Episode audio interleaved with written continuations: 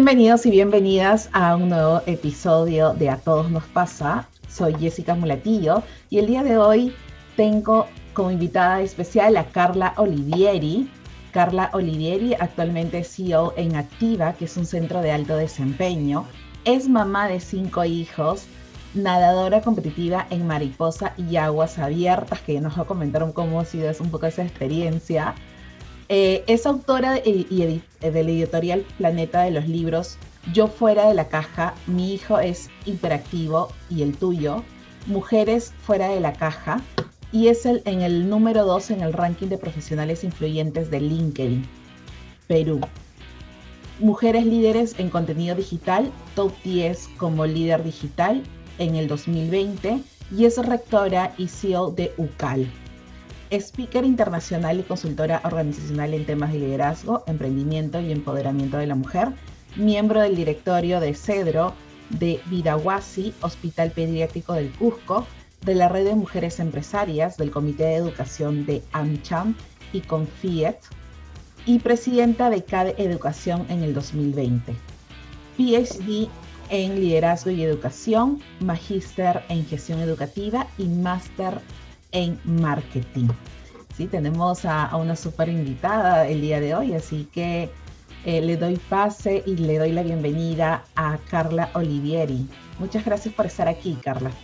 No, gracias a ti por la invitación y por esa linda eh, presentación y riquísimo conversar contigo y felicitaciones más bien por tener este espacio tan necesario con todo lo que estamos viviendo y que a veces eh, antes del COVID con el día a día no le dábamos tanto, tanta importancia a lo que pasaba acá.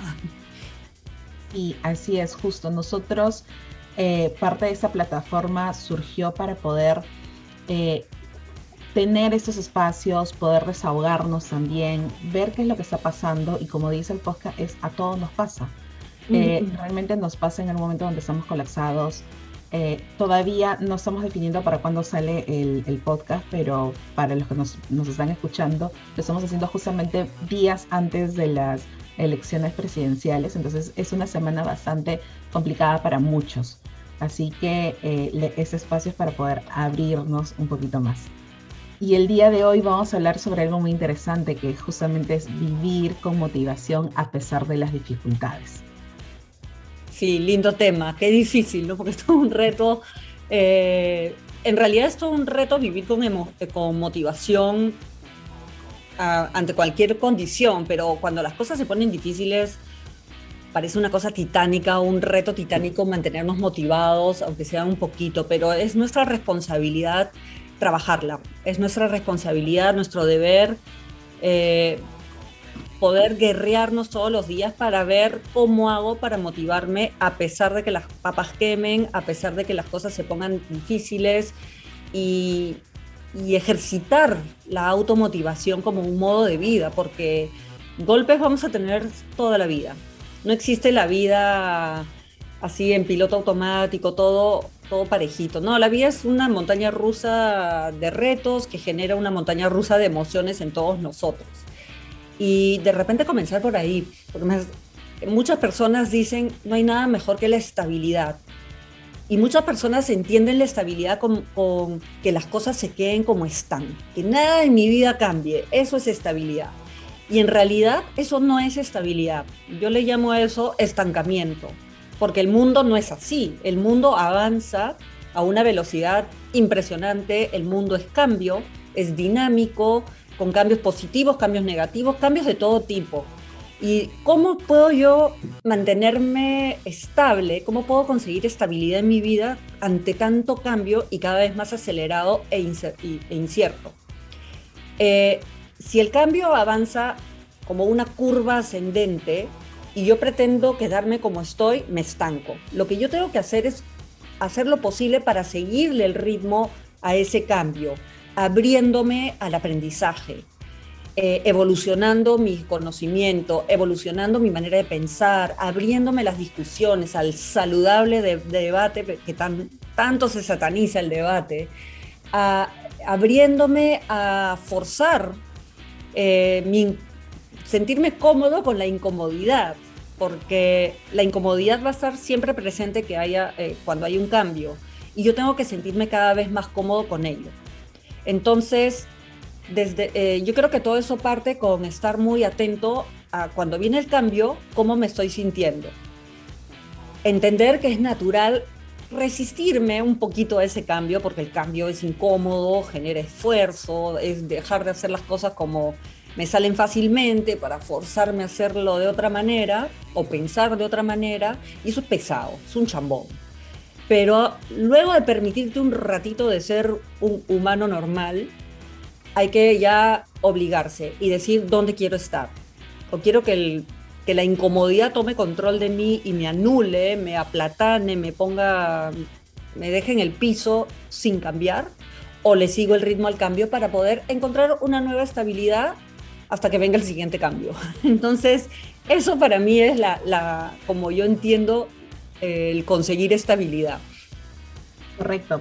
Pero hay mucha gente que les, que les cuesta, ¿no? Que dice, ok, eh, entiendo cuál, cuál es este proceso, puedo llegar a entender o, comprender que, okay, que no es nada lineal, que, que puedo organizar toda mi vida, pero no funciona así. Pero ¿qué pasa cuando me siento en esa situación totalmente estresada o estresado? No, no siento que no tengo escapatorias porque literalmente uno se siente así, que como que todas las puertas se cerraron en algún momento eh, cuando estamos en, en, una situación complicada. ¿Cómo, cómo, tal vez algún ejercicio o algo de, para poder ver esa luz o esa puerta que podríamos abrir y, y poder salir de ese estado? ¿no? Sí, que es súper importante y hoy más que nunca eh, lo, más importante es entender que hay como tres grandes categorías de estados de ánimo, si los queremos generalizar. Uno es el de bloqueo, en donde llega el cambio llega una situación que me, que me da terror, pánico, como la que estamos viviendo hoy en el Perú. Eh, y esa, eso produce, activa tu miedo. Activa tu miedo que se puede traducir en pánico si es que dejamos que el miedo tome control de nosotros y genera rechazo, bloqueo. No quiero ni siquiera escuchar o leer algo que active más este miedo de que una situación que no quiero pueda producirse. Hoy con la situación económica, cuando comenzó la pandemia y todavía con, la pandemia, la posibilidad de que le pase algo a alguien que yo quiero o a mi negocio. Genera todo tipo de pánico y hasta uno quiere huir de todo ese, ese tipo de información. Te bloqueas que es normal sentirlo. El, tercer estado, voy a ir al, tercero, es el estado ya más optimista. Cuando el optimismo no es lo mismo que ser positivo. El positivo es el que está siempre mirando lo, lo, bonito, qué sé yo, pero el optimista es trata de mirar lo bonito siendo realista. Se da cuenta que la situación es compleja, pero aún así se cuelga de la posibilidad de que haya un futuro mejor y empieza a alimentar la posibilidad de la cosa salga que las cosas salgan bien. Eh, le das un voto de confianza al futuro, a tu proyecto, a tu proyecto de vida, a la situación en el país, etc. Y en el medio está la situación de alerta, en donde te has convertido en una persona en donde se, se presenta un estímulo que da miedo y no me bloqueo automáticamente. O si me bloqueo, me doy cuenta, ah, me estoy bloqueando ya estoy alerta de cómo he reaccionado o me estoy bloqueando, esto es normal, voy a aceptar un ratito esa cosa, pero voy a hacer lo posible para pasar al estado optimista. Entonces, el, el, estado de bloqueo y el optimista van a estar presentes siempre. Un día voy a estar positivo, un día voy a estar retirada en el piso, qué sé yo. Pero lo que nunca debemos eh, desactivar es el, el centro, el que me permite estar en contacto con mis emociones, que me dice, hoy día es, uno de esos días horrorosos para ti. Y que te permites llorar, estar triste, molesto, ansioso, te permites un ratito, pero como estás alerta, no te lo vas a permitir por mucho tiempo y vas a hacer todo lo posible por rebotar. Ahora, la clave es ¿cómo hago para rebotar? ¿Es suficiente decirme cosas bonitas? Sí puedes, mañana será mejor, ten fe, ¿no? Ayudan las pildoritas de, frases motivacionales, por supuesto que ayudan algo, pero para que la cosa sea sostenible y realmente saques musculatura mental, aunque la mente no es un músculo, pero hay que entrenarla como un, músculo, lo que yo he descubierto que me funciona a mí y a las personas con las que trabajo en empresas es tener un propósito. No es solamente el propósito de la empresa, que sí, ayuda a seguir trabajando, motivados, qué sé yo, pero es tener un propósito personal. Y muy pocas personas definen, trabajan en definir su propio propósito por escrito. No es decir, a mí me gusta esto o yo quisiera esto. No, definir un propósito es invertir tiempo, escarbar dentro de ti, conocerte bien, mirar qué hay afuera, mirar otras realidades hasta que de pronto encuentras algo que te engancha. El propósito se convierte en un imán. Y ese imán, cuando las papas queman, es el que te, uh, te va a jalar hacia arriba para sacarte del piso porque el propósito lo que hace es ilusionarte, te llena de emoción. Entonces, para mí este es el tener un propósito personal y si va alineado al de tu trabajo, etcétera, maravilloso, porque se multiplica el efecto, pero tener ese propósito para mí es una vitamina para que no te caigas al piso tan fácilmente y es un antibiótico para que cuando ya estás en el piso porque el pánico, el miedo, todo lo normal te golpea o una situación compleja, es un antibiótico para que te puedas curar y salir rápidamente, para que rebotes. Yo personalmente soy una persona muy miedosa. Siempre he sido muy miedosa y he trabajado durísimo para tratar de no serlo. Y en verdad, para mí esto ha sido lo, mejor, ¿no? Ha sido lo que más me ha funcionado. Interesante, ¿no? Porque al final, como tú dices, el de generar este músculo, al final es pasar varias veces por el mismo camino y que hacen estas conexiones neuronales, ¿no? E, este crecimiento de músculo es las conexiones neuronales, de los cuales volver a pasar, ¿no? Es como cuando uno empieza a salir a, montar una bicicleta y se van por, por una parte donde, donde es solamente tierra, y si pasan varias veces, obviamente ya se genera un camino. Entonces también pasa ah. igual en nuestro cerebro. Ah, está lindo eso, qué bonito. sí. Y eso es algo, y, me encanta esa parte del eje que mencionaste, que es el propósito, ¿no? Porque eh, también hablar de propósito, eh, y lo hemos hablado también en otros podcasts, es de que muchos satanizan. También la gente dice, pero no encuentro mi propósito, no sé la menor idea de lo que quiero hacer realmente. He seguido la línea, he terminado mi carrera y estoy haciendo porque, porque en fin, ¿no? Y porque tengo ciertas habilidades. Entonces, ¿qué podrías decir a esas personas que, que todavía no se hallan el propósito o están en plenos cambios, porque también el propósito va cambiando en el tiempo. puede cambiar. Lo primero es que el propósito no te va a tocar la puerta. El propósito lo tienes que diseñar, hay que trabajarlo, es, es algo que uno define y lo vas moldeando a lo largo del tiempo, creo que conociendo, estando con los ojos muy abiertos, conociéndote a ti también y lo que sucede es exactamente lo que acabas de decir, que muchas veces quienes estudian una carrera o empiezan una carrera profesional sienten que ese es su camino. Y eso es lo que yo hago, es lo que me toca hacer o lo que me gusta hacer. Pero el propósito es algo más profundo porque tiene que ver con el para qué lo hago, a dónde voy a llegar. Entonces, eh, yo comencé a descubrir mi, mi propósito y a trabajarlo a los 46 años, yo tengo hoy 53.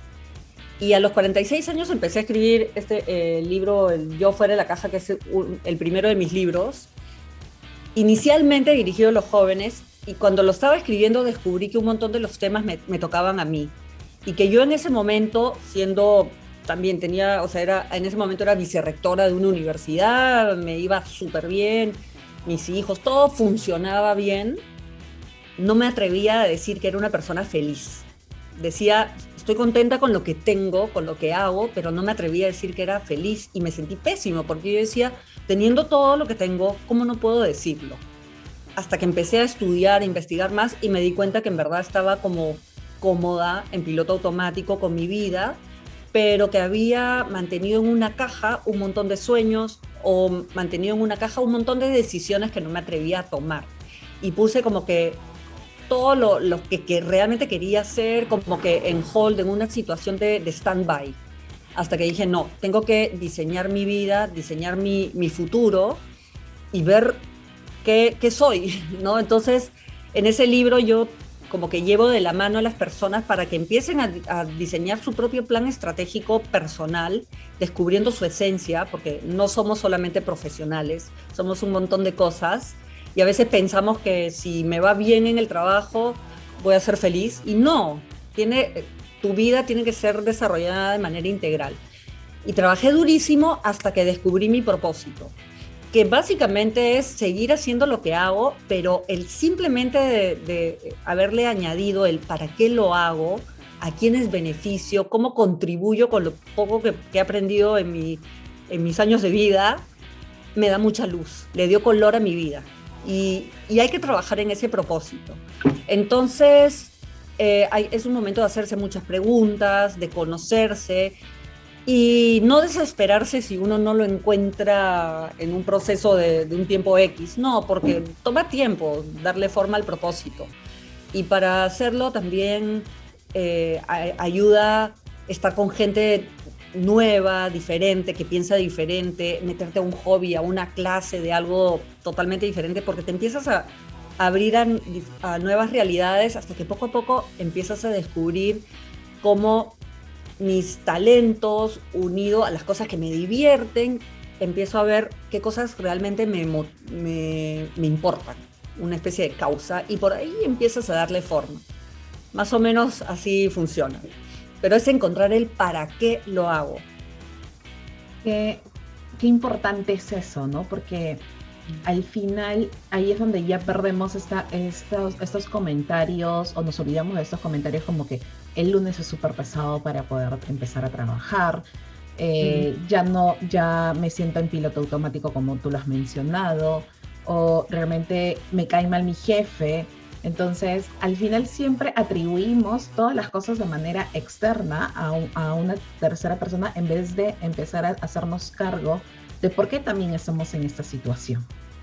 Exacto, y, eso eh, sucede a nivel personal, que buscamos como que toda mi realidad, como soy y estoy, depende de las cosas que están pasando afuera. Entonces, no, como que no asumo eh, la responsabilidad de tomar el control de mi vida y espero que algo que suceda afuera me arregle mi situación o mi vida. Y en las empresas sucede lo mismo. Eh, activa, que es el Centro de Alto Desempeño, se dedica justamente a eso en las empresas. Y muchas veces eh, cuando se viven procesos de transformación, de innovación en las organizaciones, eh, muchas de ellas tienen que armar el equipo de innovación como externo a la organización porque la organización no le sigue el ritmo o se contamina, o, etcétera, etcétera. Y lo que sucede es que todo el trabajo en equipo, todo lo que se hace en las empresas, se comienzan los programas de liderazgo hacia afuera sin trabajar al individuo.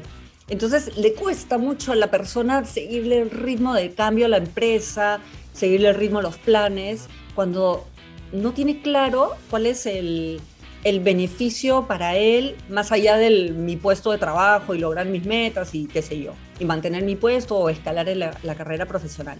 Cuando la persona primero define o hace su plan estratégico personal, define sus objetivos personales y ve cómo su organización, su trabajo encaja en ese mundo, en su futuro, uf, la cosa es explosiva y los procesos de innovación fluyen, porque primero te construyes por dentro y luego te adornas por fuera, ¿no? Como un edificio. Los cimientos son primero.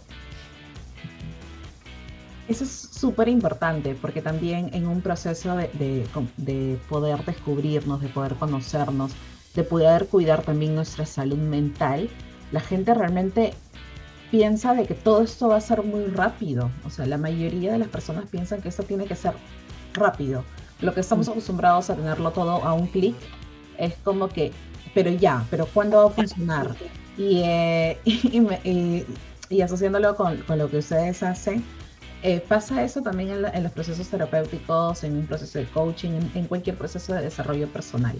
¿no? Y, y, qué podrías dar a conocer, por decir, a estas personas que piensan que como que todo va a ser rápido? Porque soy rápido en mi trabajo, soy efectivo en mi trabajo, también en mi proceso personal va a ser de esa misma manera.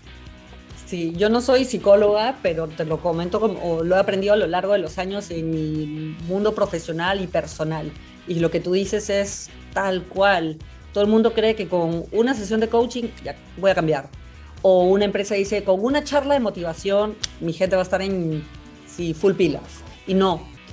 Eh, el tema, como yo lo, he aprendido, motivacional, actitudinal, ¿no? sacar musculatura mental, salud mental, es como el deporte. Para mí es un deporte, no es como, es un deporte. Yo, he competido en deporte toda mi vida y sigo compitiendo en deporte. Y a mí, para mí el deporte ha sido mi, mi mejor mentor. Porque uno no, no nace campeón de, de, tenis en un día o en mi caso que soy nadadora, eh, no sales campeón de mariposa simplemente porque te tiraste a, la, a la piscina porque alguien te dijo, vas a poder. No, tienes que practicar. Y practicar y practicar y practicar y practicar es lo que hay que hacer. Pero practicar con objetivos. El campeonato, la competencia X, Y, Z.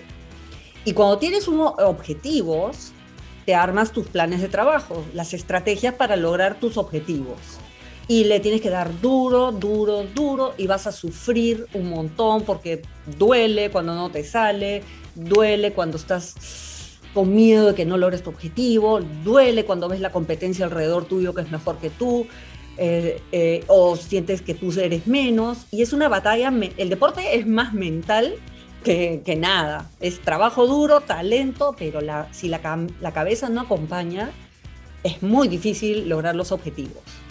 Y en el plano personal y profesional es exactamente igual. Tú puedes ser muy talentoso, puedes eh, ser un trabajador hiper responsable primero en llegar al trabajo, cumples con absolutamente todo, pero si tu mente no te acompaña porque te sobreestresas, te sobrepreocupas o no te preocupas, eres muy relajado o no tienes claro qué es lo que quieres o a dónde quieres ir, no tienes claro dónde está la meta, desperdicias talento o estás apuntando por todos lados y, no tienes sin rumbo y no te sacas el jugo. Entonces, la cabeza necesita definición.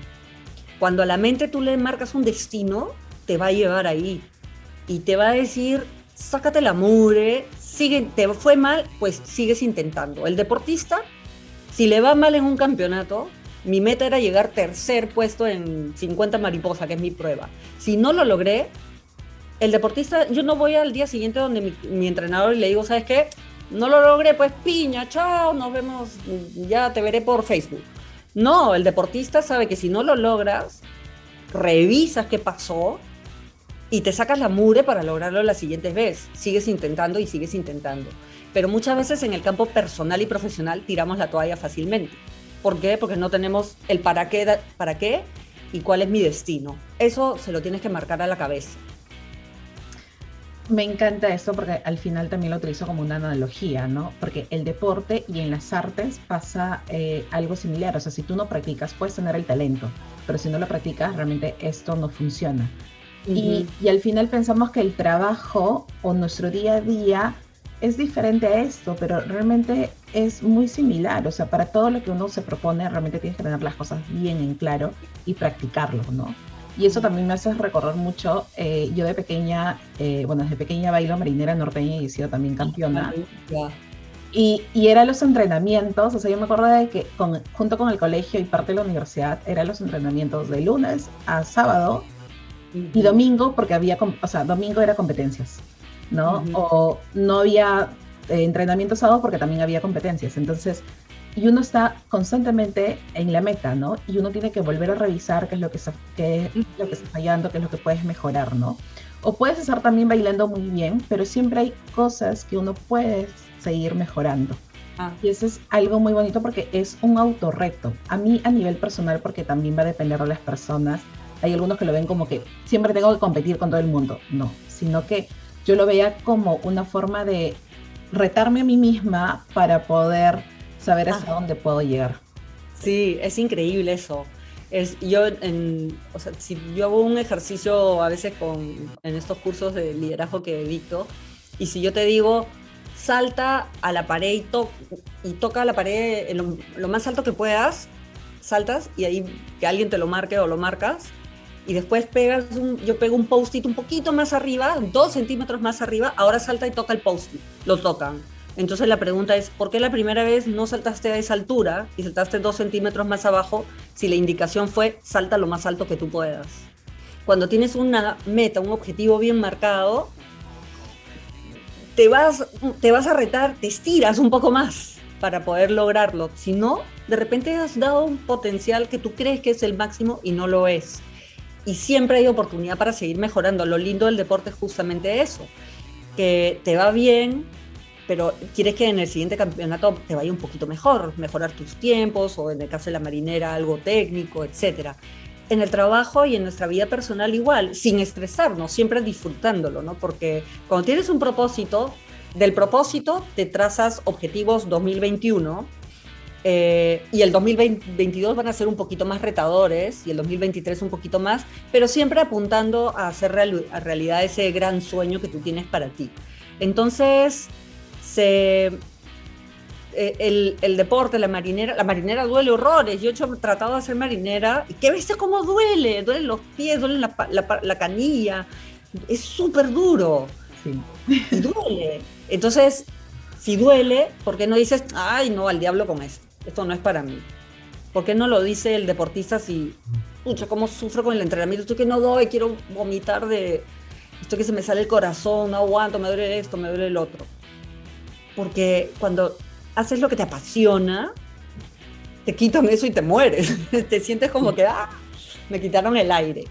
¿no? O sea, es para mí entrenar para un campeonato y, para ti seguramente es lo mismo. Sacrifica, tú dices, pucha, de lunes a sábado entrenas y el sábado no puedes salir en la noche porque el domingo tienes competencia y tienes que estar bien. Estás sacrificando tu vida social. Esa palabra sacrificar no existe. Es que paja, quiero irme a dormir para irme a competir al día siguiente. Exacto, porque, porque como uno está tan motivado o tan motivada que, realmente lo quieres hacer, ¿no? Y sabes que es para un bien mayor. Eh, y eso eh, creo que también, yo creo, eh, la otra vez hace mucho tiempo leí un reportaje que decía que toda la gente que hacía algún tipo de deporte o algún tipo de disciplina era, tenía mayor rendimiento en su trabajo. Y, obviamente que eh, es algo bastante lógico porque ya tienes claro, ya sabes eh, organizarte con tus propios tiempos, ya sabes en qué momentos tienes que ir avanzando y tú mismo te automotivas, ¿no? Y esa es una de las cosas que también creo que fallan mucho en las empresas y en, y en nuestras propias familias, ¿no? Sentimos que las cosas están tan seguras, entre comillas, obviamente ahorita estamos viviendo en, un poco de inestabilidad, pero en cierta manera lo sentimos porque tenemos un contrato firmado eh, y al final caemos en la, en la rutina y no nos esforzamos algo más, ¿no? Y no vemos esta mirada de que eh, tu trabajo lo haces tú, o sea, no es lo que te pone tu jefe, sino es como tú lo realizas o, o te autogestionas. Exacto, qué, qué, buen punto ese. Y muchas veces decimos, eh, o cuando yo este, trabajaba, ya dejé UCAL hace el 30 de abril, dejé de trabajar en UCAL, pero cuando estaba de rectora, de gerente general de UCAL, siempre venían las personas y decían, ¿cuál es mi línea de carrera? Y yo les decía, no sé, ¿cuál es tu línea de carrera? Entonces, bueno, después les explicaba. muchas veces las personas pensamos que quien define mi línea de carrera es la empresa y es su responsabilidad. Y no, es mi responsabilidad definir cuál es mi línea de carrera porque solamente yo sé qué es lo que quiero para mí. Solamente yo sé a dónde quiero llegar en el futuro. Y y ese trabajo lo tiene que hacer el colaborador primero. Tienes que hacerlo tú, a dónde quieres llegar. Y cuando ya tienes claro cuáles son tus gustos, el área donde quisieras desarrollarte, ahí ya involucra a tu empresa para que te ayude a hacer, hacer realidad ese plan. Pero le tienes que contar tú a la empresa dónde quieres llegar. A mí me gustaría desenvolverme en esta área, pero trabajo acá, por acá, qué sé yo. Entonces, te pueden dar luces de, ah, mira, te, te recomiendo adquirir este tipo de conocimientos, capacitaciones, estas experiencias y te voy a tener en el radar para tal cosa. Pero primero tengo que definir yo qué es lo que quiero. Y lo que tú dices también es que a veces eh, entramos, nos quedamos en el trabajo como, acá estoy, recibo mi, cheque, mi plata todos los meses y, listo. Y es, expectando, ¿no? A la expectativa de qué pase después. Y nos olvidamos también de incluir qué voy a aprender este año como uno de mis objetivos. Y el aprendizaje a lo largo de la vida es importantísimo, porque muchas personas pensamos que si estudié en un instituto, una universidad y de repente una maestría, ahí termina la cosa. No, porque nuestro trabajo tiene fecha de vencimiento y la fecha de vencimiento se la ponemos nosotros mismos, no la edad. Nosotros nos ponemos fecha de caducidad el día que tomamos la decisión de no aprender más. ¿Por qué? Porque la vida avanza a un ritmo hiperveloz y si yo creo que con mi maestría, mi doctorado ya estoy, no. Ahí, ahí empiezas a, a ponerle fecha de vencimiento a tu crecimiento. Toda la vida tenemos que seguir evolucionando, seguir aprendiendo lo nuevo que hay, las nuevas apps, los nuevos conocimientos, nuevas habilidades. No tienen que ser nuevas maestrías, sino simplemente webinars, este tipo de podcasts, ¿no? Actualizarme en qué está pasando en diferentes temas para poder seguir avanzando. Y eso en nuestra vida personal también, porque muchas veces eh, cuando somos abuelitos también dejamos de modernizarnos, de aprender las nuevas cosas, qué juegos hay, qué cosas para poder tener conversaciones más ricas, más entretenidas y que mis nietos no me vengan a visitar porque tienen que hacer su acto de presencia, sino porque realmente les provoca hablar con la abuelita. Entonces, esto tiene que ser también otro deporte que necesitamos incorporar en nuestras vidas, aprender siempre. Y la edad es simplemente un accesorio, no le pone fin a mi, a mi desarrollo. Me encanta, me encantó eso, me encantó eso, porque al final también va muy relacionado a tu legado, ¿no? Eh, qué tanto quieres dejar, ¿no? Qué tanto quieres atraer a la gente contigo. Entonces, me, de verdad que me encantó. Eh, ¿Cuáles serían tus últimos consejos o recomendaciones que podrías dejar para que la gente se siga motivando, automotivando en estos procesos a veces un poco grises, grises que vemos en cada parte de nuestra vida? Eh, lo primero, que no se olviden de desarrollar su propósito. Definitivamente, si entran a mi canal de YouTube, ahí van a encontrar varios videos, escarban un poquito, es con mi nombre, hay algunas cositas. Pero, y, y trabajenlo, porque eh, eh, requiere trabajo. Lo segundo es no tenerle miedo al miedo, porque muchas veces dejamos que el miedo tome decisiones por nosotros, que el miedo tome control de nuestras vidas. El miedo tomó control de mi vida y eso me di cuenta como dije a los 46 años, yo no tomaba decisiones por miedo o tomaba algunas decisiones priorizando la comodidad y no arriesgaba nada. El miedo eh, va a estar siempre con nosotros, no lo podemos evitar, pero sí podemos sacar energía del miedo. Y es rico cuando logras hacer eso porque aprendemos mucho gracias al miedo. Es como cuando estás por subir una montaña rusa muerto de miedo y, estás en la cola y tú dices, mejor me salgo, mejor me salgo, mejor me salgo, hasta que te animan tus amigos, qué sé yo, y te subes al carrito de la montaña rusa y estás en esa primera subida muriéndote de miedo, porque no me salí, porque no me salí, pasa toda la montaña. Cuando ves a la gente salir de la montaña rusa, las caras de felicidad son alucinantes. ¿Por qué? Porque le ganaron al miedo. Y eso es, eso es sacarle energía al miedo. ¿Cómo le sacas energía? Entendiendo su principal estrategia. Cuando quieres tomar una decisión importante en tu vida personal o profesional, o quieres empezar un negocio, o cambiarte de trabajo, o renunciar porque no, no soportas a tu jefe, pucha, lo que sea, o casarte, lo que sea, va a activarse el miedo. ¿Y el miedo cómo se activa? Tú quieres ir por la ruta de la derecha tomando esa gran decisión y el miedo lo que va a querer es hacerte que te quedes como estás o que te vayas a la ruta de la izquierda. ¿Y qué hace? Es levanta todas tus debilidades, las hace florecer. No vas a poder por esto, los, los, demás son mejores que no sé qué, vas a desilusionar a no sé cuántos, te puede ir mal, tú no eres así, tú no sabes números, tú no sabes esto, tú no sabes lo.